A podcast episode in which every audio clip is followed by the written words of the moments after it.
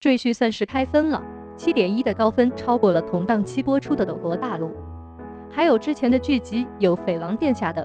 在开分之前，大家对于赘婿一直不是很看好，尤其在某瓣评论区中更是差评连连。而如今赘婿以七点一的高分开启了一个好的兆头，可见大家对于郭麒麟的演技还是很赞同的。之前在评论区更多的是评论男主丑，而如今丑怕什么？只要卖座就行。只要被认可就行。不过话说回来，作为德云社的大公子郭麒麟而言，其实真的不适合演男一号吗？他的颜值真的是被质疑的吗？怕是质疑他颜值的那些人长得也一般吧。《赘婿》这部由郭麒麟和宋轶主演的古言喜剧，一经播出之后就收获了很不错的粉丝基础，剧情的梗更是玩得不错。不断的喜剧之下，这部以男人成长历程为主的剧集。斩获七点一的高分，可算是实至名归了。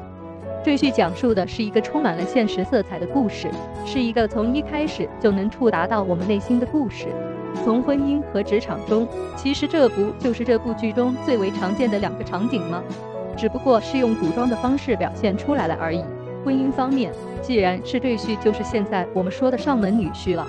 当然，宁毅这个人设是一个充满着能量的，他即便是上门女婿。也与苏檀儿擦出了爱情的火花，两人从一见钟情到两情相悦。当然了，婚姻和家庭的戏码中，两人没有那么超强度的去面对生活，而是一种相互调侃、喜剧满满的爱情方式。当然了，撒糖更是不断，着实甜到我们了。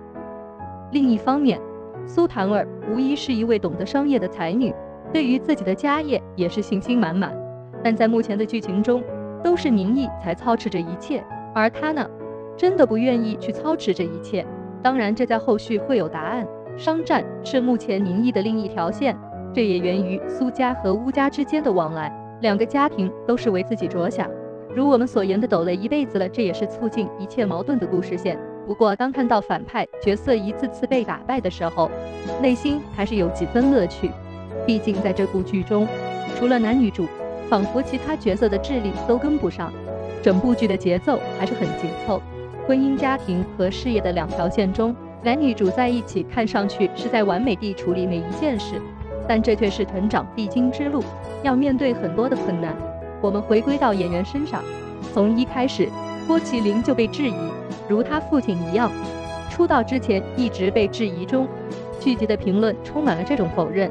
赘婿有什么太大的影响呢？一开始片方就着实让这部剧成为了喜剧，就是为了让大家一乐。这就足够了。郭麒麟和宋轶的搭档，不能说是最好的 CP，但在人设方面的确用心了。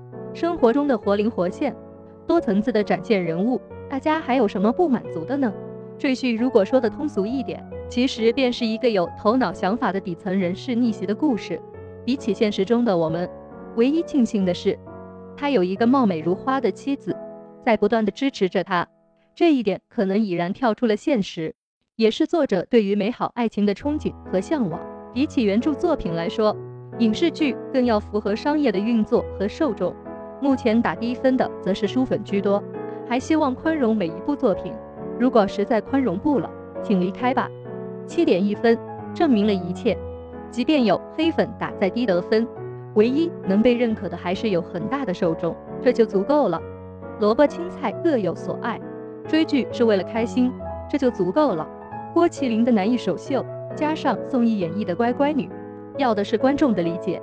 认为郭麒麟不适合演男一号的，只能说明看惯了高颜值的明星，而忽略了自己的颜值。娱乐圈是一个看脸的时代，没错。但从一些经典作品的诞生而言，看的更多的是演技和角色的适合度。赘婿依旧热播。对于后续的剧情，你们又有什么期待呢？